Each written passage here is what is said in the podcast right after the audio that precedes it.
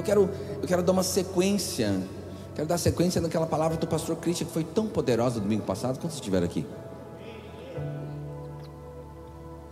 Uma palavra tão poderosa sobre o cristianismo, né? Que o cristianismo não é religião.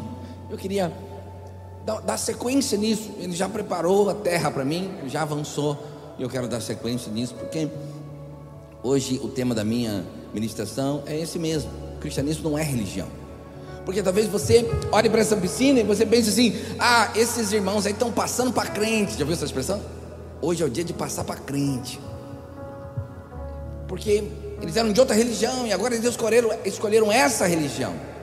Mas eu quero te falar nesta noite, por mais contraditório que pareça, por mais antagônico que se pareça, cristianismo não é religião. E você sabe que toda religião é um conjunto de esforços. Que eu sei que vou falar uma palavra forte aqui, mas é verdade. Religião é um conjunto de esforços inúteis para te fazer chegar até Deus. Esforços inúteis para te fazer chegar até Deus.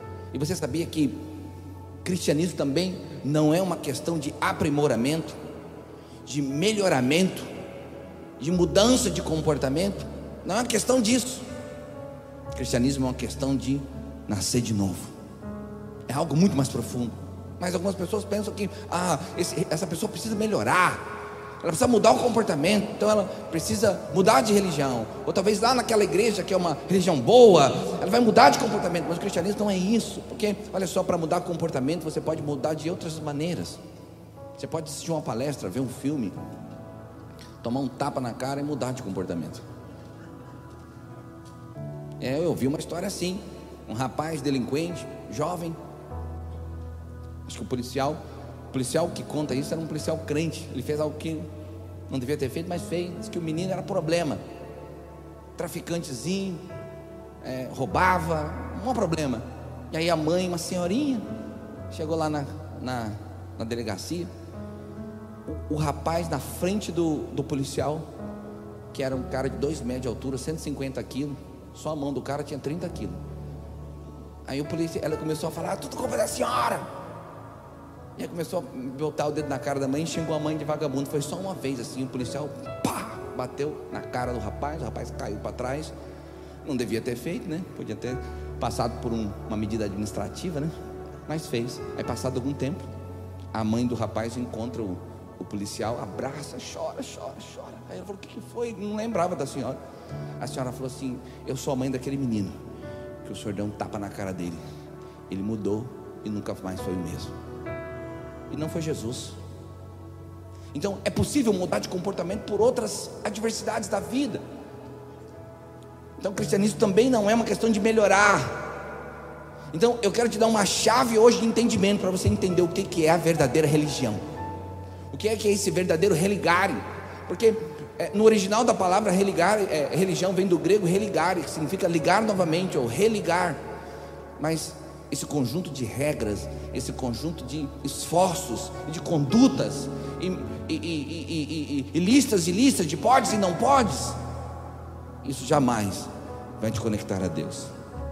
O ponto central do Evangelho é o seguinte: porque o fim da lei é Cristo, para a justiça de todo aquele que crê. Projeta para mim, Romanos capítulo 10, verso 4, diz assim: porque o fim da lei é Cristo, para a justiça de todo aquele que crê. Sabe, esse texto tem duas interpretações básicas. Que o fim que é, aponta para talvez a interpretação de finalidade, ou seja, a finalidade da lei é Cristo, ou seja, a finalidade desses 3.500 anos de lei, onde o homem jamais conseguiu cumpri-la, tem a finalidade de avultar a Cristo, de apontar para Cristo, de expressar Cristo, porque a lei expressa o pecado e Cristo resolve o problema do pecado. Então tem essa, essa interpretação bíblica, mas há uma outra interpretação que diz assim que é, que é o fim mesmo, ou seja, o encerramento, a conclusão, o término da lei é Cristo. Ou seja, uma vez que Cristo chegou, a lei perdeu sua função. Então, e não há religião sem lei. Não há ali religião sem regras. Uma vez eu estava conversando com um empresário e ele gostou da conversa ali, porque tive uma, uma vida é, corporativa longa. Eu fui pastor mais tarde. Aliás, ainda a maior parte da minha vida produtiva não foi como pastor, foi como executivo, foi trabalhando. E aí, batendo um papo com esse empresário, ele gostou. E quando ele começou a gostar, o olhinho dele começou a brilhar. E ele perguntou assim: Pastor, qual que é ali, as, quais são as regras lá da sua igreja? Estou gostando aí dessa igreja. Ou seja, na cabeça dele é, é, é regra. Igreja é regra. Presta atenção. Eu vou te explicar algo que o que eu vou te explicar é a única maneira de você poder viver o cristianismo com alegria. Porque se você não entender o que eu vou te explicar hoje, o cristianismo sempre vai ser sacrifício. É você sofrer, ralar e viver uma vida sacrificiosa. Existe essa palavra? Está incompleto o dicionário. Pode colocar lá. Uma vida sacrificiosa. Ou seja, uma vida de sacrifício. Mas não tem alegria. Não tem alegria. Então o grande problema é que transformaram o cristianismo nesse conjunto de regras. O grande problema é que transformaram o cristianismo nesse tipo de religião que não é capaz de conectar. Você sabe, toda religião ensina tudo que o homem tem que fazer para se conectar com Deus. Mas a verdadeira religião, que é Cristo, é tudo que Deus fez para se conectar com você. É muito diferente. A religião é isso, é o esforço do homem, é a luta do homem, é o sacrifício do homem para se chegar a Deus. E o que, que é o cristianismo verdadeiro? O que, que é o, o, o verdadeiro religar aqui? É tudo que Deus fez para se conectar com você. Isso é poderoso, isso muda tudo. Então, só existe uma, uma religião realmente verdadeira. Você ouviu falar disso? E não é o cristianismo, sabia? Só existe uma religião que foi Deus que deu. E não é o cristianismo, porque o cristianismo não é religião. E essa religião é o judaísmo. Porque foi Deus que deu. Deus chamou Moisés, foi no monte, deu, deu ali a, toda, todo o caminho de religação do homem com Deus, porque o homem havia pecado no Éden. Todas as cerimônias, todos os sacrifícios, o templo, o culto e tudo que devia ser feito.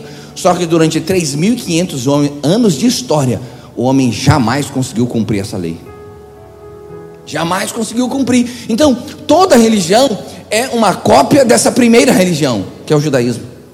É uma versão modificada, adaptada, talvez até melhorada dessa primeira religião, que é o judaísmo. E o ponto central é sempre o homem fazendo alguma coisa para alcançar a Deus. Só que nós precisamos rejeitar isso, porque é esse câncer é essa religiosidade que mata a igreja. É isso que, que mata a, a, a, verdadeira relação e conexão que nós devemos ter com Deus. Porque uma vez que você acha que as suas boas obras é capaz de se reconectar com Deus, você não precisa mais de Cristo. Você não precisa do Espírito Santo, porque o que você faz te reconecta. Olha, se eu sofrer muito, se eu viver uma vida franciscana, se eu viver uma vida devota, aí eu vou me reconectar com Deus. Eu vou sofrer muito, a minha vida aqui vai ser terrível, mas lá no céu eu vou morar no condomínio fechado, Alphaville Church. E lá eu vou, tem rua de ouro. Lá o porteiro é anjo Miguel e Gabriel é o jardineiro. Deixa eu te falar. Você precisa da verdadeira religião. Só que você só consegue se conectar verdadeiramente quando você entende a falsa para não deixar a falsa tomar espaço na sua vida. Então, toda religião tem pelo menos cinco elementos. E esses cinco elementos eles estão presentes no judaísmo. Quando nós entendemos esses cinco elementos e que estão em todas as religiões, você então cria um antídoto. Você sabe quando a, pessoa pergunta assim, uma vez perguntaram para mim, e tem isso, eu tenho um, material escrito e também online, que eu falo o que é uma célula. Mas antes de falar o que é uma célula, eu preciso te dizer o que não é uma célula. A célula, esses dias pararam aqui no, na grade e perguntaram: como é que é a igreja de vocês? Quantos cultos tem? Eu falei: tem um. Ela falou: só um? Eu falei: um, o momento é um bom. Um culto é bom. É um culto no domingo. Durante a semana nós temos as reuniões de célula, que são grupos menores. O que eu queria falar com isso? Ah, isso, que não é. Porque você tem que ficar ligado. O que estava na minha cabeça aqui eu não disse, mas você devia saber que eu ia falar. Então, eu, às vezes a gente falou que não é. Eu falei, ó, a célula não é estudo bíblico, a célula não é vigília, a célula não é luar ao gospel, a célula não é nada disso. A célula é um lugar de conexão com Deus e com os irmãos. Isso é poderoso. Então, para te falar o que é verdadeira religião, eu preciso dizer também o que não é. Então, vou começar com o primeiro aqui. Primeira estrutura, primeira coluna de toda religião, o templo. Se você for notar, anota: o templo. Essa é a primeira estrutura de toda religião. Então, o templo, é, a vida né, dos judeus era toda em volta do templo. Por quê? Porque Deus habitava no templo. Então, Deus não estava em todas as cidades. Deus não estava com todo o povo, Deus estava no templo, e mesmo no templo não era em todo o templo, era num lugar específico, era num recinto, num cômodo específico do templo, que era chamado Santo dos Santos, é só lá que Deus estava. Uma coisa até difícil de você compreender, porque é tão atemporal, né? tão fora do nosso tempo. Deus estava naquele lugar. E somente o sumo sacerdote podia uma vez por ano entrar naquele lugar fazer um sacrifício. No dia da expiação, no calendário judeu, dia do Yom Kippur. Só naquele dia ele podia entrar lá para fazer o sacrifício. Tudo era em volta do templo. Mas no dia que o Senhor Jesus morreu na cruz do Calvário, a Bíblia fala que é, esse recinto, que era o Santo dos Santos, ele tinha uma separação do lugar santo, que era um lugar maior, e era um véu, mas você pensa que era um véuzinho desse véu que você compra para pôr de decoração lá na, na, na, sua sala, que né, qualquer coisa rasga. Não, era a lepa de uma manta grossa, que homem nenhum conseguia rasgar. Mas a Bíblia fala, então era um, era um tecido muito grosso. E a Bíblia fala que quando Jesus morreu, que o véu se rascou de cima a baixo. Porque agora não vai ter mais essa separação. Porque Deus agora não quer estar separado, não quer estar naquele lugar. A partir do Novo Testamento, Deus não está mais naquele lugar. Ele foi rasgado de cima para baixo, não de baixo para cima, para dizer foi Deus que rasgou. Um simbolismo isso. Foi Deus que rasgou. Eu sei que você, a gente sempre fala que o véu se rasgou para você poder entrar. Ok, eu acho que está tá no pacote, está no combo. Mas eu acho que o principal motivo que o véu se rasgou é porque Deus queria sair para te encontrar onde você estiver, na sua casa, no seu trabalho, viajando, Deus queria sair daquele lugar da religiosidade para te encontrar onde você está. Quando voltamos é, a essas práticas de templismo, né? De começar a achar que isso aqui é sagrado. Nós não chamamos isso aqui de templo, não chamamos. Ainda que no vocabulário de língua portuguesa diz que templo é um lugar de culto. Então, do ponto de vista é, de vocabulário não está errado literalmente, mas na, tudo que nós falamos gera uma fé, tudo que nós falamos gera uma crença. A gente não chama, não chama isso aqui de templo, nem isso aqui de altar, porque não é altar, não é, porque para ser altar tinha que ter lenha e tinha que ter holocausto também. Então a gente não chama de altar, a gente não chama de templo, isso aqui não é sagrado, acredita em mim. Em novembro e dezembro vai ter jogo do Brasil aqui, nós vamos assistir jogo da Copa aqui, no telão, todo mundo vibrando com pipoca para todo lado porque não é o templo. Aqui é o prédio da igreja, é um lugar importante, é um lugar que nós cuidamos, é um lugar solene, sim, muitas vezes, mas não é um lugar sagrado, porque eu, agora que sou o templo do Espírito Santo, a Bíblia diz em 1 Coríntios: Não sabeis que sois santuários de Deus e que o Espírito de Deus habita em vós. Deus não habita mais em templos feitos por mãos de homens, Deus habita dentro do seu coração, dentro do meu coração. O lugar sagrado não é aqui, o lugar sagrado é onde você está, o lugar sagrado é na sua casa, é na sua família, é lá na sala, quando você está assistindo um programa de televisão, é quando você está viajando no seu carro. Lá é o lugar sagrado, porque onde você está, Deus está também. Não há lugar que você possa ir, nem o mais alto monte, nem o mais profundo vale. Deus está onde você está.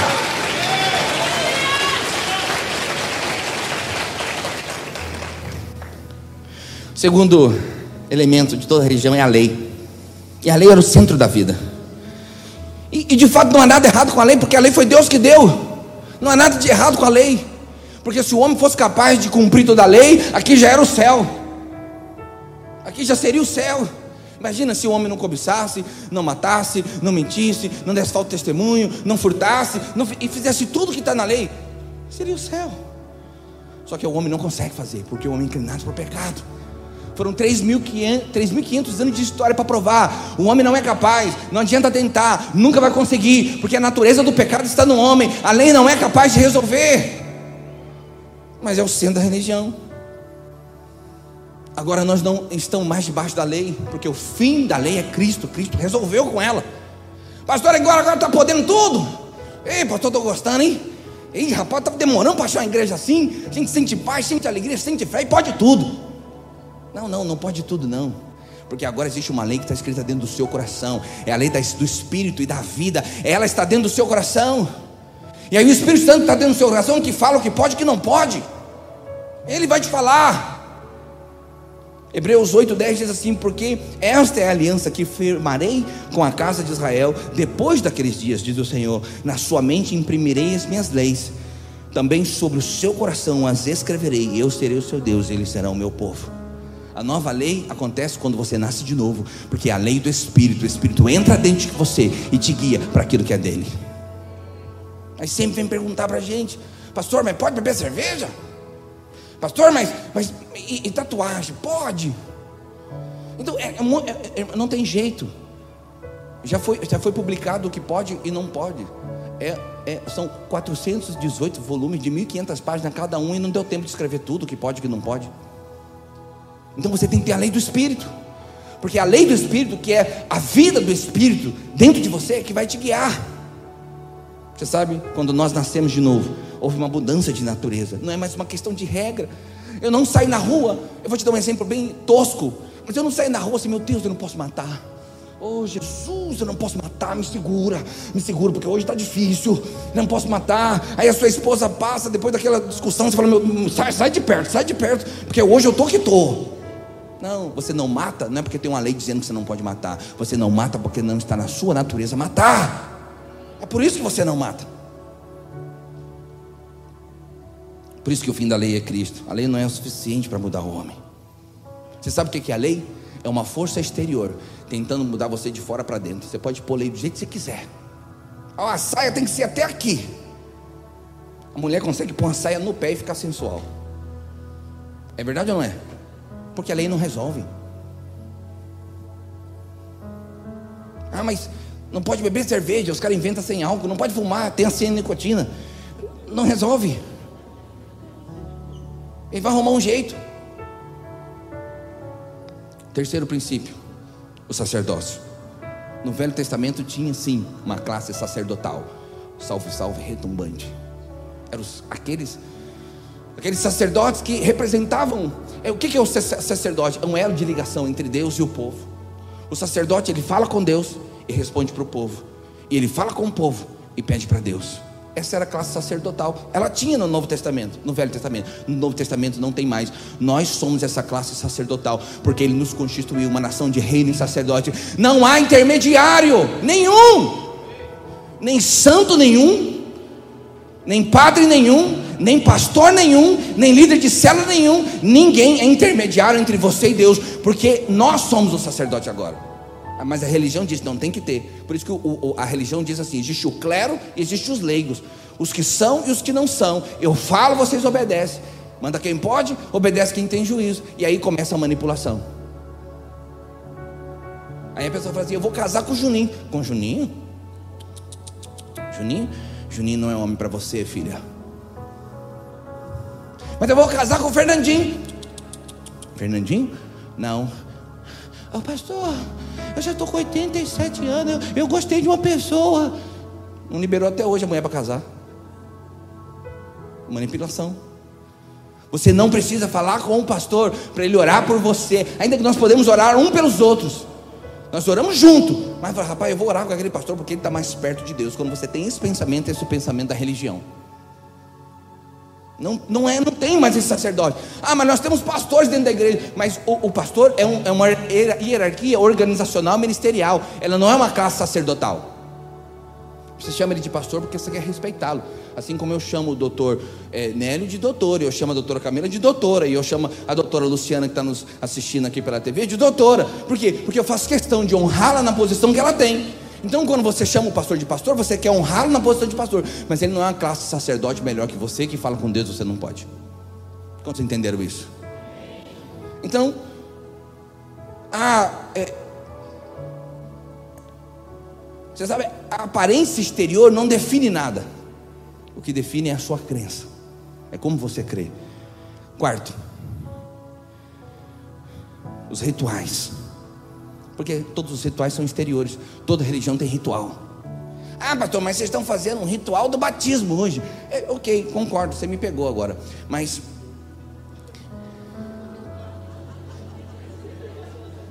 Vocês acham que eu não tenho a resposta, né? Está aqui no meu esboço essa pergunta. Hum. Ok, até temos alguns rituais, mas todo ritual não é um fim em si mesmo. Ele aponta para uma coisa que está dentro do nosso coração. Agora você aplaude, depois que eu falo que você aplaude também.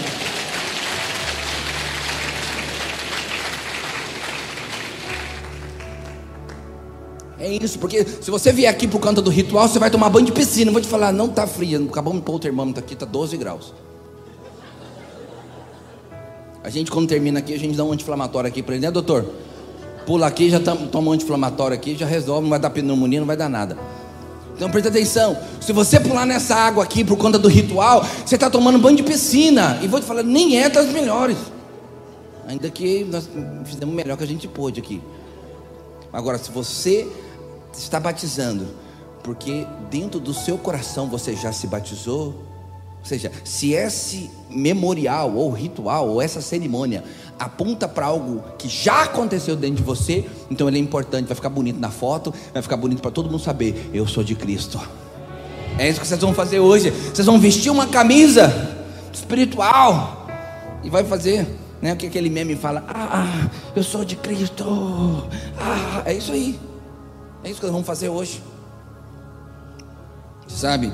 Esse é o problema. A igreja evangélica está botando muito ritual. Tem muita igreja evangélica pregando lei, pregando templismo, pregando rituais. Aí a fumaça vira uma oração. Você tem que pôr um fogo aqui, ó. Põe uma tigela, põe um fogo.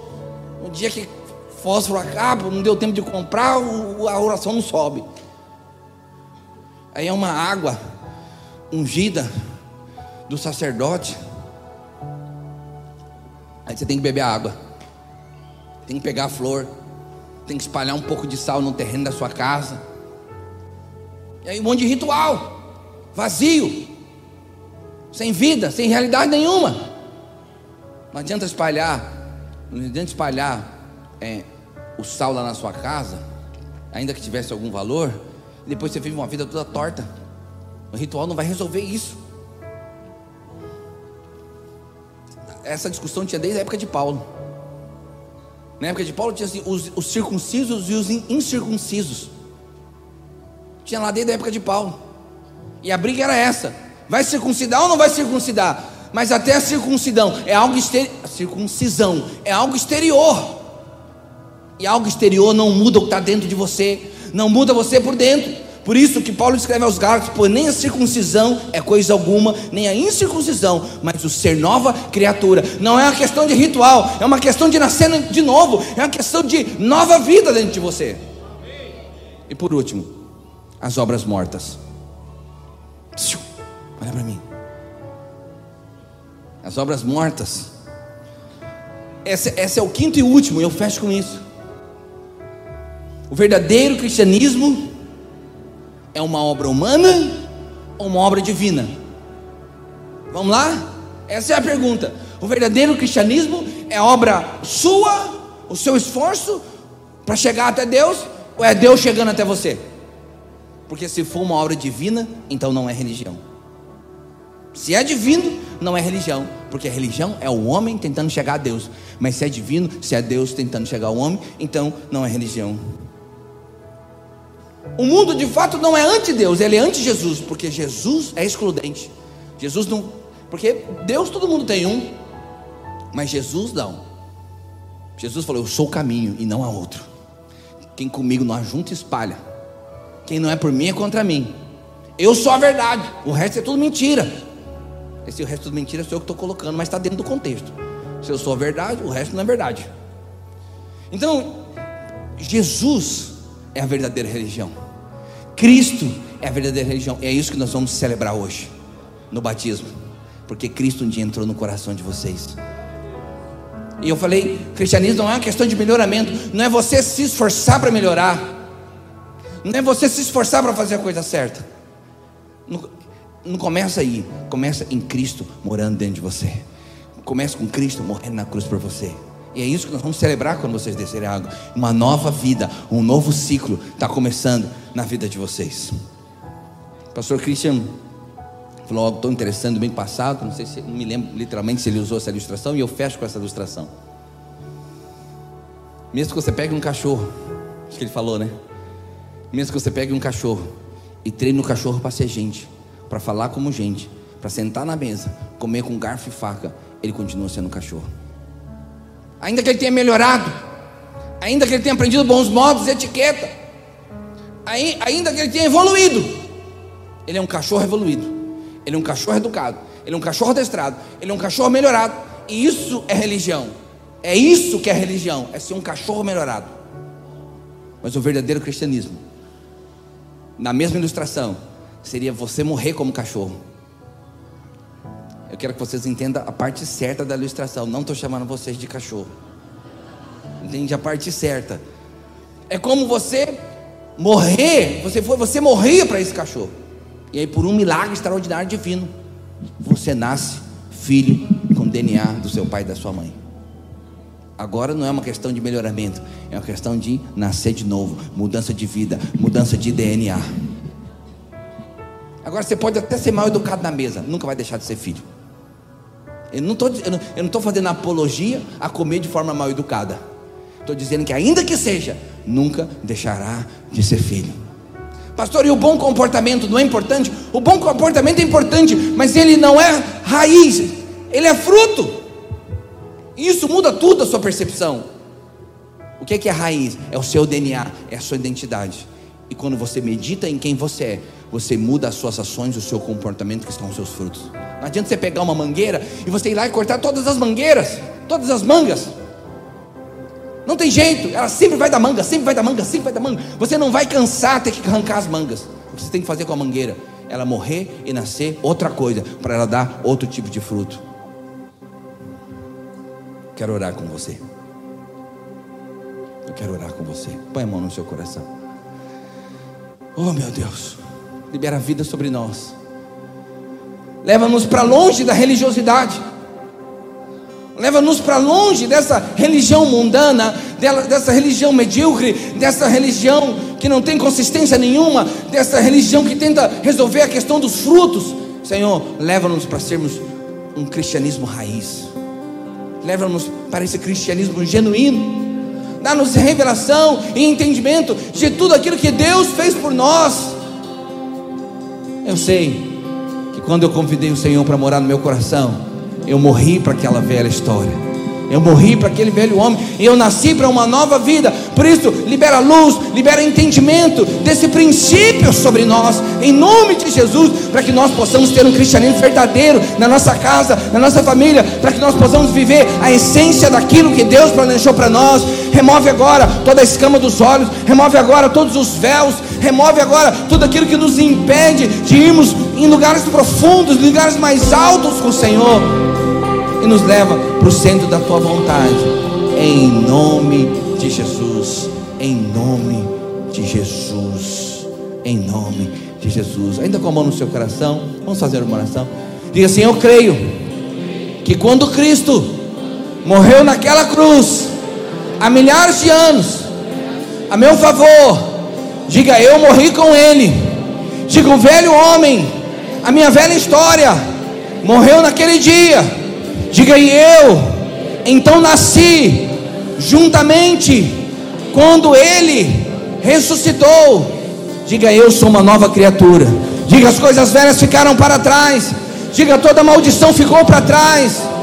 E agora eu tenho uma vida maravilhosa para eu viver, uma vida de alegria, uma vida de paz, uma vida de bondade. Diga eu rejeito toda religião e eu convido cada dia Cristo para tomar o controle da minha vida e da minha casa. Diga, eu fui religado ao meu Deus pelo sacrifício de Cristo na cruz do Calvário. Diga, por isso o meu nome foi escrito nesse livro da vida. E um dia ele voltará para me buscar e todos nós viveremos com ele eternamente na glória. Diga amém, amém, amém.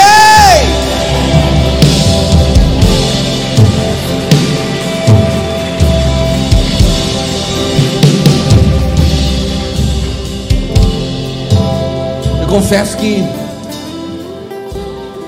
eu confesso que eu não queria ter ministrado essa palavra em 30 minutos. 32. Queria uns 50 para eu desenvolver melhor essas ideias. Mas hoje é dia de batismo, eu não vou